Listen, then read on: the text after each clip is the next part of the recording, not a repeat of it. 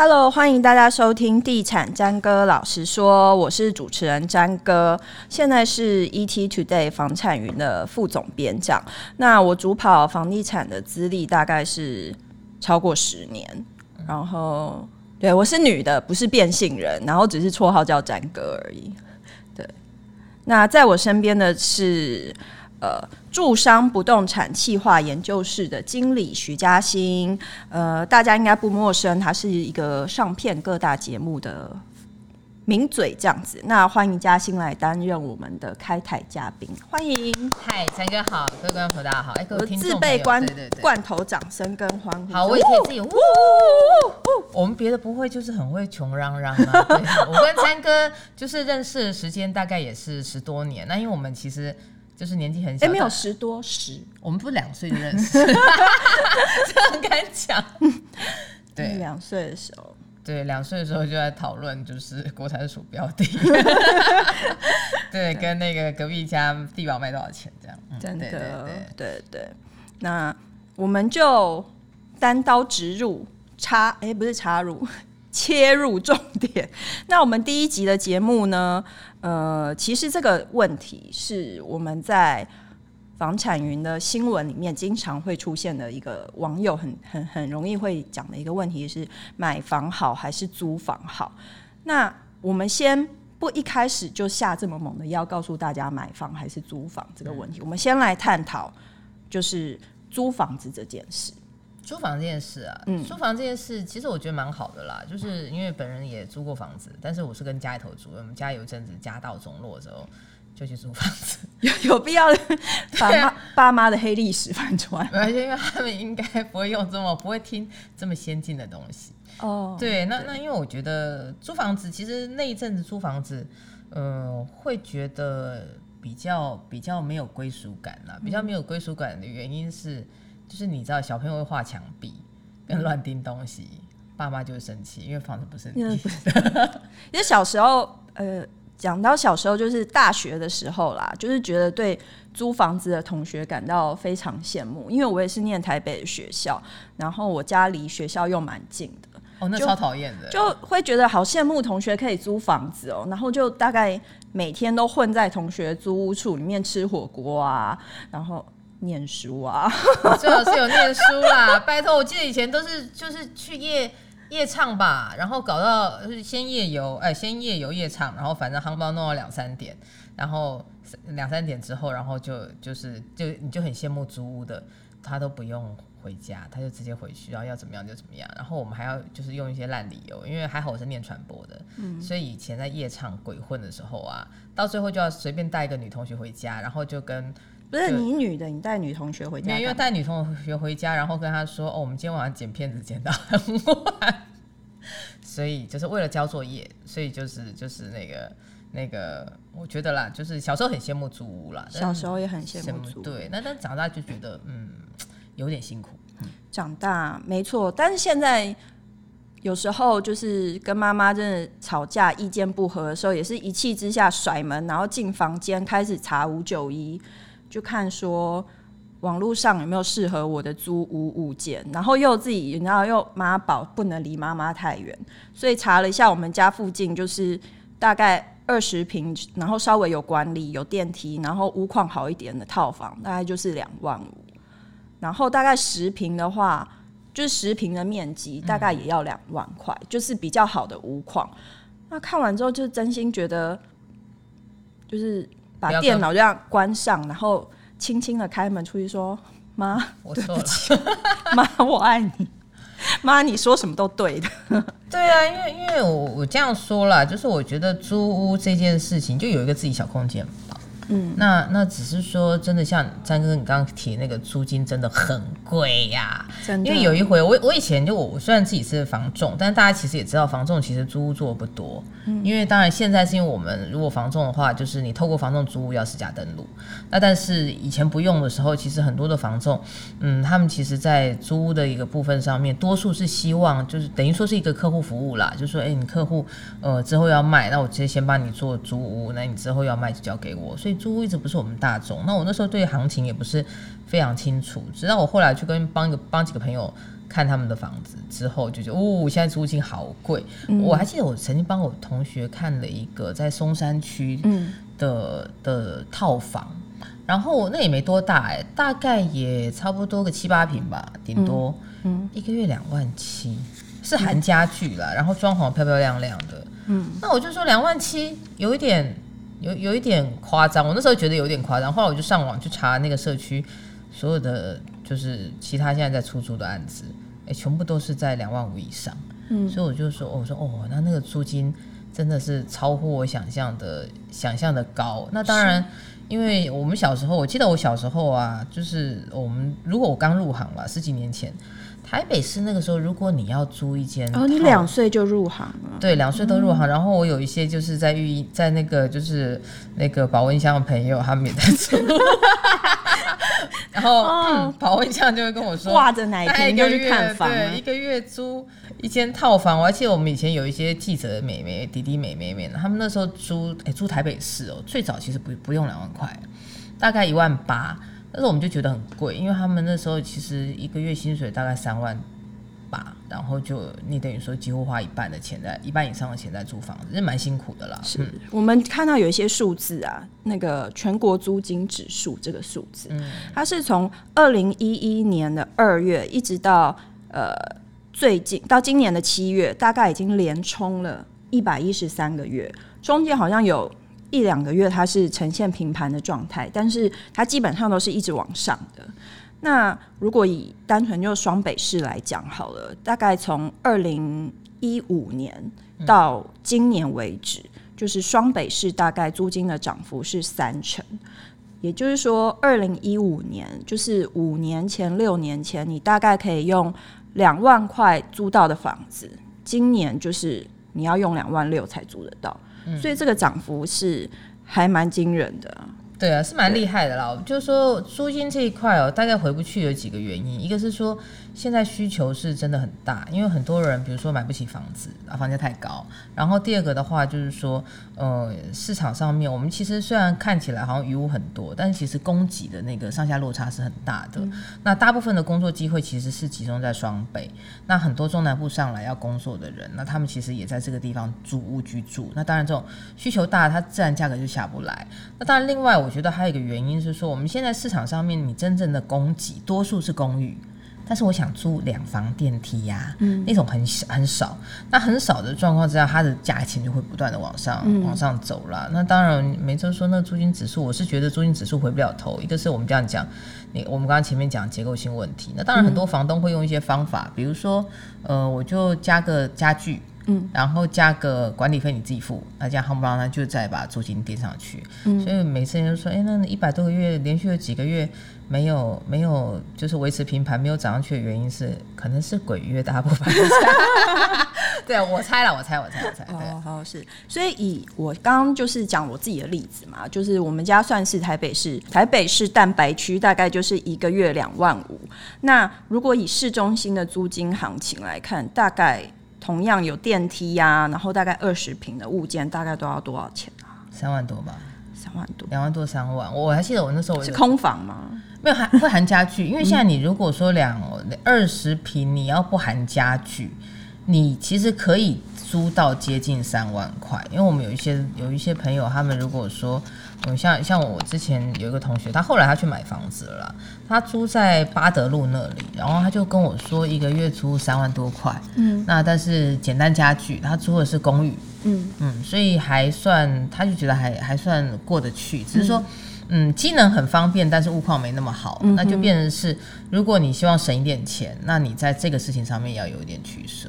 那同样两万五，我们在新北市会不会比较好过活啊？会。新北市你可以租到板桥，嗯，然后大概新北市第一圈你都可以租到，只是大大小小而已啦。嗯、那当然，如果你租是你要租什么板桥啦，呃，或新店啦，可能公寓会比较好，那比较有机会。那你如果租，呃，我们这样讲细致的话，应该可以租到电梯没有问题，两万五。那我我自己觉得比较扯的一个地方是林口，嗯，林口可以，林口我之前有一个，那时候我去有台，对，有台录影，然后就跟化妆师在聊天。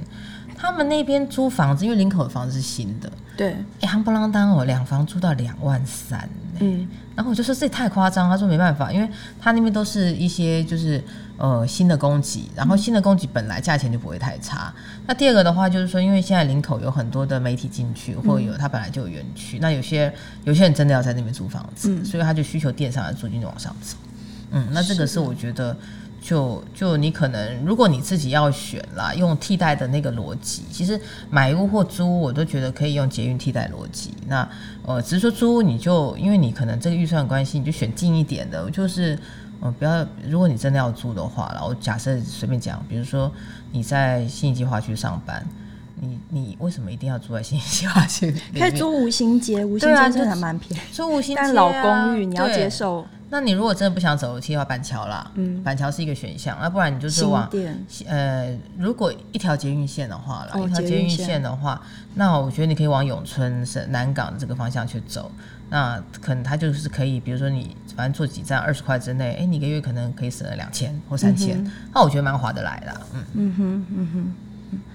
那我们刚刚讨论就是两万五这件事情，嗯。其实两万五，你用一个过去我们大家很就是很很爱讲的一个三三三法则，就是你三分之一来做租金的规划的这个部分来看，倒推回去，你的月薪要超过七万五，你才有可能租两万五的房子。所以我们现在讲的可能。那些就是小资族就会说啊，不关我的事啊，两万五我也租不起啊。小资族下 下一集，这一集先不听。我们也是要都为他们提一下好了。就是如果说我们用一个北漂族，那社会新鲜人，然后他们一个月薪水大概就是两万七到三万来看，对，那他们一个月的租金预算可能就只能在。几千块，对，几千万元以内啦。那那万元以内有一些替代方法，一个是像张哥你刚刚讲的，就租远一点，那是一个方式。另外还有一种人，就是他去租。跟人家一起合租，嗯，啊，跟前跟人家一起合租，你看我一万块，三个人就三万啦，嗯，三万你就可以租一间租一层公寓，含厨房，对，那但是就是要记得，就是我设置那个公约要写好，不要有人去偷吃人家东西的时候不打扫。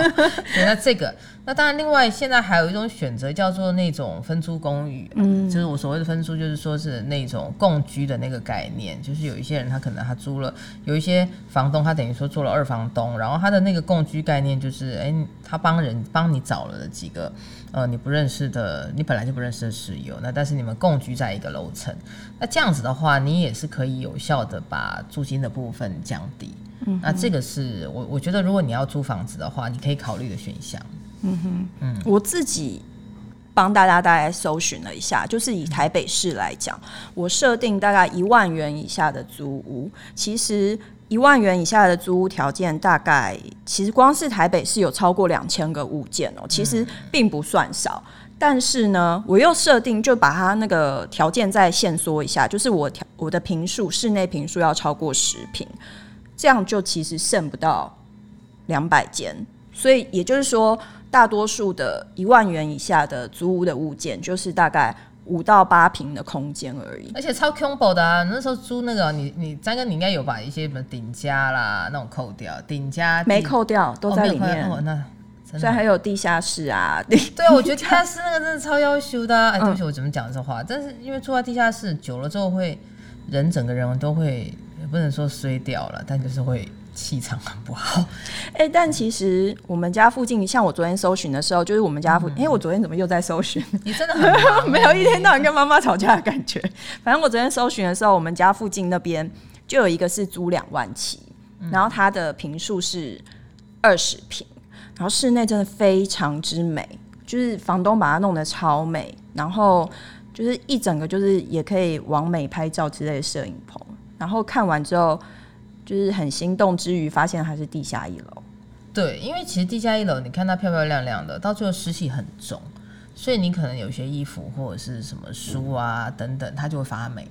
嗯、这个是很现实的，而且因为一楼呃地下室的那个潮湿，它太潮了，嗯、所以你住到后来啊，像我朋友他他住地下室，哎，这我不是恐吓人家，他住在地下后来身上会长一些怪怪的东西，比如说像痘痘。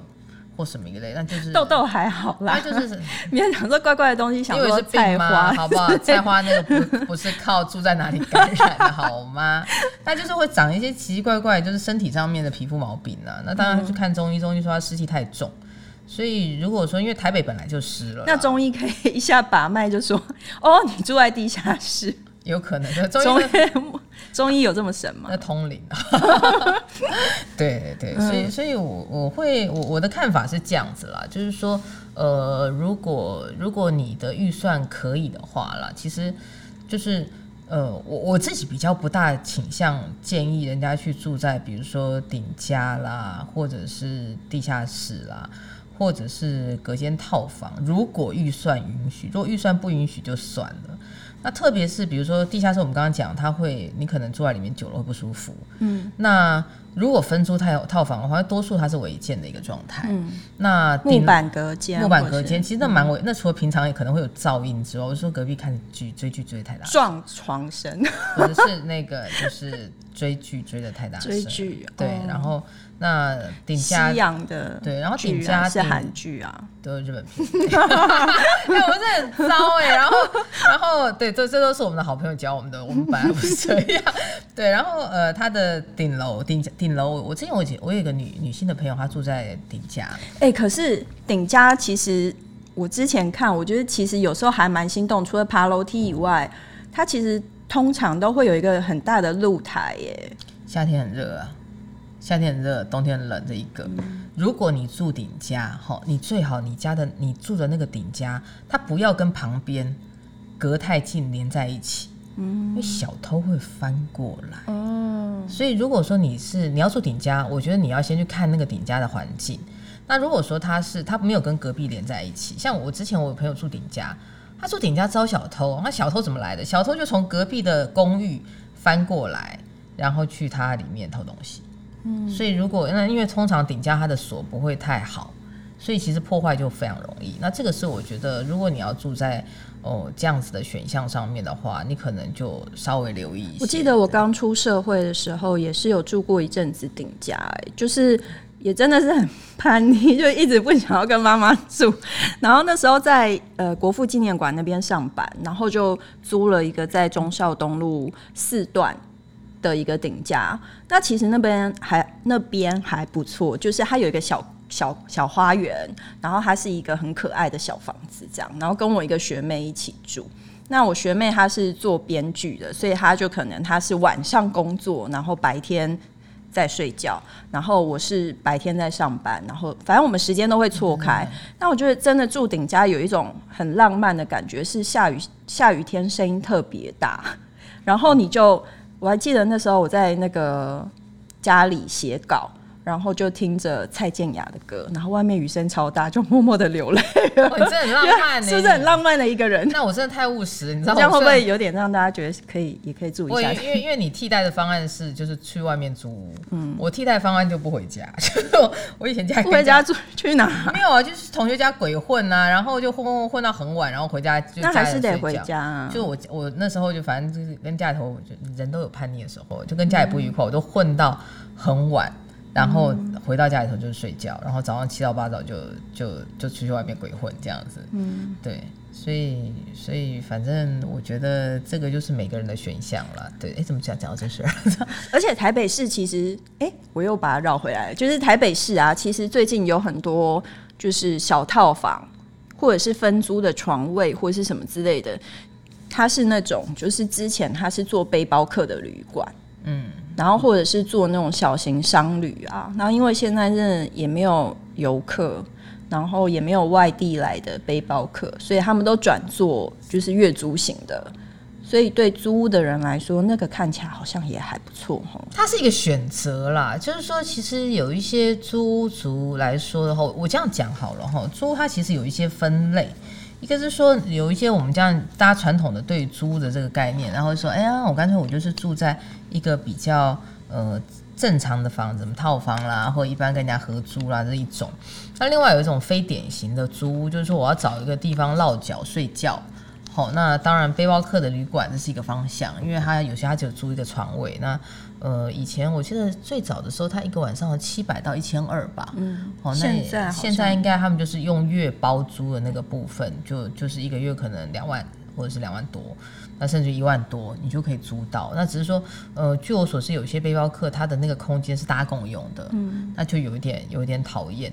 那当然，另外还有一种就是，你说真的说，在大都会里面求生存，其实蛮辛苦的啦。有一些人他会，比如说他会去住，会在麦当卖卖卖叉叉过夜，对，就在素食店过夜，然后网咖啦，嗯，网咖或素食店。嗯、那呃，因为有一些台湾有一些素食，就亚洲地区有一些素食店，它是开。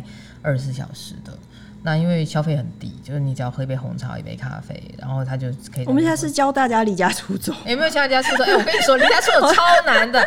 我有一次跟老公吵架，然后我要离家出，就离家出走，离家出走之后很没有说，很没有说服力的，两点半就回来了，因为我就看完。反正、欸、你不要再提你跟老公吵架的事情，毕竟业界 对业界在传我离婚，我没有离婚，我现在好好的，我跟你平台，我跟你平台那个在这边讲一下。对，就是为什么 Google 上面你 Google 我的名字，然后后面就会出现整形、离婚、减肥，然后你说房地产出到最后，这这这这身为一个业者，怎么会搞成今天这个样？真觉得悲伤。要不然压一条线。好，抱歉，我没有离婚。OK，好好的，对。然后我发现，因为你一个女生去住旅馆哦，基本上人家不收哎，嗯，因为他他怕你在里面烧炭或干嘛一类的，所以旅馆他他就是你如果单身女生，晚上两三点，然后如果你还哭哭啼啼。我跟你说，旅馆真的不会收你啊。然后反正你就就是就，然后那天还记得抓完脚看完电影，回去两点半，然后回去之后，我老公就说：“哦，你回来了，去睡觉吧。”他在等你耶。没有，因为、就是、所以他真的还是很爱你。我没有离婚，然后就没有离婚，Don't worry，好不好？对，所以所以我觉得这个是就是选项啦。租在大都市里面租，它是一个选项。对，嗯哼哼。所以我们现在来看哦、喔，就是租跟租金跟贷款之间的取舍。我们刚刚提到就是大概两万五。我们以一个台北市双薪家庭的薪水来看好了，如果两个人各是四万，那我就大概是八万。所以我也大概可以用两万五来。来来做一个贷款或是租金之间来看，那如果我拿两万五来去买房子，在双北市大概可以买到总价多少啊？什么样类型的房子？首先你必须要有头期款，然后、嗯、那有了头期款之后，哎、欸，我我教大家一个比较简单的算法，啦。吼我们二十年跟三十年本利摊还用现在利率的水准去算的话，哈。你大概二十呃二十年的本利摊还，你每借一百万是要还四千八百块。嗯，好，那你如果说是三十年的话，一个月是大概三万四千块啊，三千四百块。嗯，好，借一百万。所以如果说是我们用三十年的话，你大概呃你付的贷款差不多是接近八百万。八百万。所以你大概可以买一千多一些些的房子。就是如果你双北的话，嗯，那如果你是一千多一些些的话，台北市内公寓大概万华、文山、北投、中山区、林森北路系列应该可以。信义区吴兴街啊，呃，六百巷，好，里面 一直讲信义区哎、欸，拜托，我上次推荐一个朋友，他在他在吴兴街六百巷，后来买到一间房子才六百多七百吧，平数很小啦，那、嗯、屋顶也比较旧一些，但是因为它。上下班很方便，就是否硬要台北市黄金门牌的，硬要硬要，好不好？好，那这个是一个选项。嗯、那如果说你想要住舒服一点的话，那可能比如说汐止啦，汐止可以啦，哈。然后，嗯、但汐止现在也只能大概是公寓，差不多公寓的产品。嗯、那你如果说是一千多，呃，板桥也是大概公寓，哈，大概三房的公寓。嗯、那新店也是。但你如果说拉到安坑。的话，新店安坑应该就可以再稍微好一些，会有电梯两房。嗯哼，那呃，如果说你在我们往第二线去退，比如说回龙啊、新庄那一带，哈，新庄土城一千多是可以买到呃电梯，应该是没有问题。好，那现在有很多的预售，比如说他现在如果你一千二左右预售，呃，有一些预售你大概可以买到两房。好，那当然，我们再更远一点的话，你就看自己的选择。所以一千多的概念大概是这样子了。嗯哼，嗯哼哼。所以你来看哦，像是以这个租金，我们刚刚提到租金的涨涨势，它是一直往上，它没有要停下来的意思。嗯。所以如果未来我我是一个无壳瓜牛，真的打打算一辈子就是租屋就这样租下去，那我未来会面临到的是不是租金可能它会越来越高？那我的选项就会越来越少。一定的，因为其实对租金的部分，我认为是回不去了啦。嗯、那回不去的原因是因为哈，各位可能有个概念，就是越低基期，低基期的概念就是说我越便宜。我的涨，我我涨得越容易。我举个例子来说好了，今天的房房租一个月一万，好，房东涨你一千，好，跟你那个房价吼一千万涨一百万，好，同样都是一成，嗯，但是你对那个一万涨一千没感觉哦，嗯，可是都涨了一层喽，嗯，那其实你的房像你刚刚在最早是最开始的时候，五跟五年前两万，现在变两万六嘛，好，那个概念是慢慢累加上去的，所以。你的租金会不断的往上走，因为其实需求都一直在，嗯，因为有有一些人他可能凑不到头期款，他以后他就不买房，他就用这个方式，好、嗯，所以租金往上走。那第一个是房东的话，通常他都会挑啦，就是房东都会有一些想法，比如说他对年纪大的不爱不爱租嘛，好，然后看起来工作不稳定的不租，然后感觉很奇怪的他也不想租，好，所以这些你会被人家就是变在租市场上面被人家挑三拣四。那那个其实虽然不合理啦，政府明文说不可以歧视，但是房子房东，他要干嘛你也没拿，没办法拿怎样，好，所以这个是我觉得很现实的。那当然，如果说你可以的话，就是筹到一个头期款，我自己就觉得先上车，因为你的你的房贷以现在的利率水准，我认为不大要怎么涨吼，那个幅度不会太大了，嗯哼，所以你就是维持至少你就是哎，等下固定的一个支出。那即使房价你说不会大涨，但它也不会大跌，嗯，所以就是你等于说很稳定的把房价锁在那个你买的那个点，嗯上面，然后去做进场，这样。所以简单来说，就是呃，你认为说呃，租金的涨势跟房贷的增加的幅度来看，租金的涨势有可能是会超过房贷。对，因为租金我们这样讲，因为第一个租金本来通一般都比较低，嗯，然后第二个的话就是说，其实房贷这个现在就利率，因为全球性的宽松，嗯，对，所以全球性宽松大家都在拼低利啊，那短时间三五年之内至少是不大可能再往上升息，你升息要升到大家真的小时候讲爸妈讲什么屋主跳楼捡便宜货那种，嗯，那种你要升到两趴三趴以上，以现在现在首购贷款是一点三一。你就算足额反应，哎、欸，央行连开十几次的理监事会，赶快动。所以我觉得这个是，嗯，可能大家可以预期，短时间之内租金不会再往上。呃，对不起，那个房贷啦，嗯，房贷要在整个大幅往上调，我觉得有困难的原因。对，嗯哼。那我们刚刚提到，就是你说现在的租屋，你就想说你要一直租房租下去，但是其实房客怕遇到二房东，但是房东对房客也有。一定程度的评估，嗯，那我们整理出来几点，包括房东就是年纪太大的我不租，拿不出名片的我不租，嗯，呃，你连押金都要砍的人我不租，太急着入住的人我不租，没牵手的情侣我也不足，嗯，就是其实网络上整理出这几点啦，就是你自己认为，比如说年纪太大这件事情，好像就真的是一个。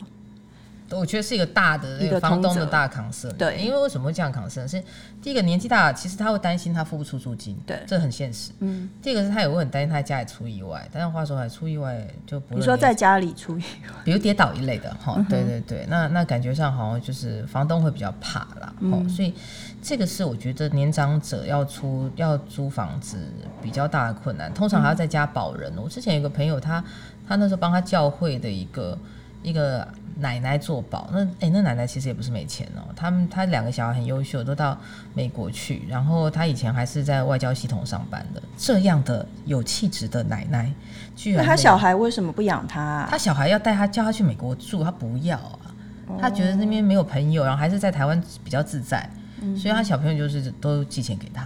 然后他就小朋友养他，只是说他真的找不到，因为八十了，真的不好找房子。嗯，所以后来是我们的教会朋友帮他去做保。嗯，所以他才就是，然后我也会每天固定打三通电话，跟 确认一下他的状况啊。那希望房东你可以租他，所以这个这个是后来后来他他这种感觉好像你知道某一种人。从某一个地方出来之后，他每个礼每天都要去、就是、回去那个某个地方签到。对对对，就是这样的感觉。所以奶奶每天都要跟房东签到。对，奶奶跟我那个朋友签到了，所以我的朋友会打给他。所以这个是，嗯、呃，我觉得大家可能可能像我们年轻人没有想到年纪大这件事情。那你说情侣不牵手，我跟你说，我有个朋友，他就是租给一个看起来好好的情侣，殊不知是毒鸳鸯啊。他为什么就毒鸳鸯呢？那毒鸳鸯啊，他是他就说，他说他什么时候才才知道，说看起来就是一对小夫妻，好好的。然后嘞，他们他老大是什么时候？因为邻居检举，他好像西安吧，好，安非他命会有一个味道，一个特殊的气味。嗯嗯嗯、然后吸吸吸吸，就那然后他会顺着管道间流来流去，你知道？然后后来那个那个就人就报警嘛，检举嘛，然后然后就就叫他走。后来我那个亲戚就就请他们离开。那请他们离开了之后，他说：“哇塞，整个房子超恐怖。”那个那个没有办法散掉。我有听一个朋友说，就是他是租林森北路的房子，那、嗯、看起来也是一个好好的社区啊，小套房嘛。那林森北路套房你也知道。龙蛇 杂处，别这样说，台北还是有很多龙蛇杂处的地方，不一定是林。好吧，那他可能不好意思，林森北路的居民，我自长嘴。然后呢，他就说，就是其实他那个毒品的味道是会吸附在墙壁上，就 even 连你那个走道间都会有那个味道。对啊，所以他说气死了，后来花好久才，我不知道他用什么方式弄掉。他跟我说弄掉了，但是但我觉得就房东蛮可怜的、啊，嗯哼，所以这个是。这个是因为你房子租给人家，那是一个风险啦。那这更何况就是我还有朋友是房子租人家，然后结果人家在呃啊的那种。那那个你看，哎，房价现跌五成哎，嗯，而且真的会赔钱的没有几个，因为你通常去跟继承人求偿，就是来租房子本来已经没钱，继承人也不会太有钱，所以夯不啷当就惨上加惨这样。嗯，嗯，是，而且比如说你租房一辈子，你也会遇到一些。选择题啦，比比方说，房东会临时要你搬家，或者是你的屋况就是不如预期，然后你修你想想要找人修缮，叫天不应，叫地不灵，这种是没办法，因为其实你这个房人在屋檐下，不得不低头。我讲个比较现实一点啦，你说房很多房东，我不知道为什么。都很多房东都有一个在美国的儿子会要回来，所以 有请你搬家。对，就是哎、欸，我儿子要回来，他娶媳妇啦，回来住啦，然后来来请你搬家这一个。然后另外还有那个，你刚刚说，刚刚说屋况，屋况，屋况不好，就是大家也知道张姓房东嘛，对，张姓房东的那种、嗯、那种屋况，然后都该修不修。我遇过的最夸张，我觉得超扯的，他家的马桶坏掉了，请房东来租，然后房东说，欸、我最近没空，不然这样好，你就先去。对面的 seven 先过一个礼拜啊！哎，他老大去 seven 上了一个礼拜的厕所，好可怜，怎么能忍？一个礼拜还好啦，但我没有房东这事情，马桶坏掉，你应该马上就要来修，找人来修啊？怎么会这样？那其实像这种状况，你其实是可以要求，就要不你就自己找人来修缮，修完之后跟房东报价，从房东扣呃从房租扣等等，这个是我们会建议你，如果在签租约的时候你可以做的事情。而且我们要遇到一个最现实的问题，就是你房贷缴了一辈子，然后可能等到你跟这个世界说拜拜的那一天，那个房子还是房东的，就永远不是你的。你可以有一个美好的回忆啊。对，那毕竟我们不可能永远就会，就是我们不可能像可以遇到那个脏话的那个房东啊，你可以租他的房子，租到房东死之后，房东就把房子送给你那样。那个问题很多了，其实我才不相信会这样。就这行做久了之后，整个人都会觉得就是有有很多疑心病。那但是，呃，我觉得詹跟你讲的很好，就是租屋跟买屋这件事情呢，虽然我是房中业者，人家说啊，这些业者吼，让你叫狼狈处安诺都安诺，但是你如果从一个概念上面讲吼，租屋跟买屋，租屋这件事情呢，我认为它叫做消费财，就是你付给房东之后就没有了。嗯。但是你是房，你付房贷的时候，那叫做储蓄财。就即使你付给银行，但是他用了另外一个形式的帮你存下来，就是有一天你要把这房子处理掉的时候，它其实它就是它就是现金。嗯，那所以呃，如果说像我一个朋友，我一直说算命的是我们好朋友，你知道为什么说算命是我们的好朋友？因为啊，你一定听过。有一种人。算命的会跟他说：“哦，你这个你这这款人吼，你袂使吼，安尼钱啊要怎么样开始？不是讲讲讲了一大堆，他说：哦，你这吼，你这名应该爱买厝哦，就是来阿姨家有一寡吼，你参考看嘛，参考起来安尼？对啊，就是就是叫你买房子这样子。那那买房子这件事情哦，我我以前就觉得说，为什么圣苗叫他买厝？后来我懂了。”就圣苗是房仲，不是不是圣苗 我也需要高哎、欸，其实这是个业绩嘛。可是你可以建一下。其实我那个我八字比较没办法，摸个骨啊，对，摸个骨啦，嗯、就是看特别帅的摸着就一些时间。那 但是我我我的观察是说哈，因为你买房子会有很多的习惯的改变。第一个是因为你每个月都要付房。房贷，对。你夯不啷当了，房房租你可以跟房东讲一下，房贷不行了，所以你每个月都会付进去，付进去你其实是另外一个方式的存钱。嗯，那第二个是因为你有经济压力了，自此之后上班就会乖了，你知道，再不会随便跟老板吵架，真的。啊 对，然后就是力争上游，力认真真认真，所以我我觉得这个是呃，你接下来如果说买房子了，它就是不一定是什么样子的，哪一个租或买屋不一定哪一个针对。那但是我觉得是要选你最适合的那个方式，嗯哼，所以还是要有财务的规划啦。就是就算你租房，就是不管你做什么样的选择，买房好，租房好，我觉得这是个人的选择，就是专家没有办法给你一个正确的方向跟答案，但你还是要做好财务的规划。对，特别是你租屋，拜托你租屋千千万万不要超支租屋，你一定要存钱下来。它是让你至少你至少存一笔哦，你以后老了之后可以去住养老村，或者你可以买一间小的，不会被房东赶的房子。嗯，哎、欸，我有个朋友一个月赚八万，然后租一个月四万五，那我就觉得说这就很没 sense 啊，嗯、因为他就他当然他过的是很很，他可能有一些外快吧，有可能，但是我 我认为租到四万五是有一点 over 啦，嗯、就是一个一个人，然后你租到两三房。然后，然后也没有存啊。现在他因为他以前还好，现在有疫情，他应该比较省一点。以前没疫情，一年出过两三次。所以你说像这样的状况，我就觉得，我就觉得比较不理想。因为人总会到了，比如说五十五、六六十五之后，你真的没办法工作了。你其实是应该趁年轻的时候多存一点资粮下来。是，所以今天我们这一集节目的总结就是：咦，要存钱，存钱。好，谢谢大家，谢谢嘉欣，拜拜，谢谢。